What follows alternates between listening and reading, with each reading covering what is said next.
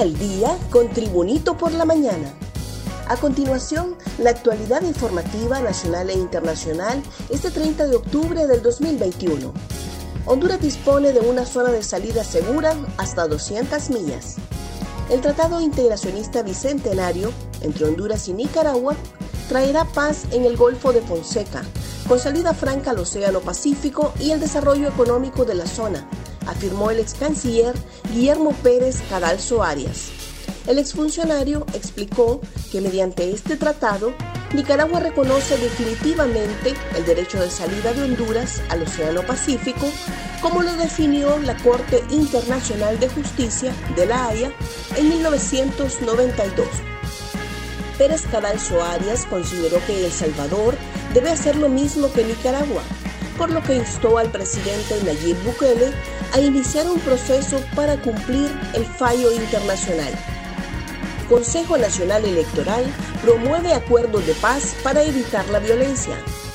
El Pleno del Consejo Nacional Electoral se reunió este jueves con los representantes de los partidos políticos que van a elecciones generales el próximo 28 de noviembre para informarles cómo avanza y en qué etapa está el cronograma electoral.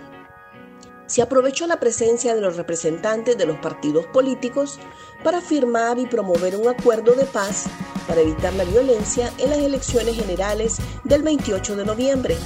El presidente del CNE, Kelvin Aguirre, informó que a los partidos políticos se les detalló todo el proceso del cronograma electoral un repaso al mundo con las noticias internacionales y Tribunito por la mañana. Bukele reacciona con ironía al tratado firmado entre Honduras y Nicaragua.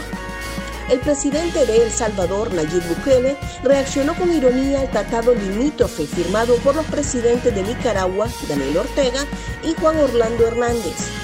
Honduras y Nicaragua ratificaron el fallo dictado el 11 de septiembre de 1992 por la Corte Internacional de Justicia de La Haya en Holanda. Estados Unidos negocia compensación a familias migrantes separadas. El Departamento de Justicia de Estados Unidos se encuentra en pláticas para pagar cientos de miles de dólares a cada niño y padre de familia que fueron separados en apego a una política implementada durante la presidencia de Donald Trump que separó a familias migrantes en la frontera sur del país, informó el jueves una persona al tanto de las negociaciones para resolver las demandas. El periódico The Wall Street Journal fue el primero en reportar que el gobierno consideraba pagos de unos 450 mil dólares a cada persona que se vio afectada por la medida. Las discusiones siguen en curso y no existe una garantía alguna de que las dos partes lleguen a un acuerdo. Aproximadamente unos 5.500 niños fueron separados de sus padres en virtud de la política de tolerancia cero de Trump, bajo la cual los padres de familia fueron separados de sus hijos para ser procesados penalmente por cruzar la frontera de manera ilegal, de acuerdo con unos documentos entregados a la Corte en un caso federal en San Diego. Rubilio Castillo agredido por aficionados de su equipo Royal Party. Luego de un empate en el Royal Party, aficionados de dicho equipo, sin justificación alguna, agredieron al delantero hondureño Román Rubilio Castillo, quien se mostró asombrado por ese mal momento que ha vivido en las últimas horas en Bolivia.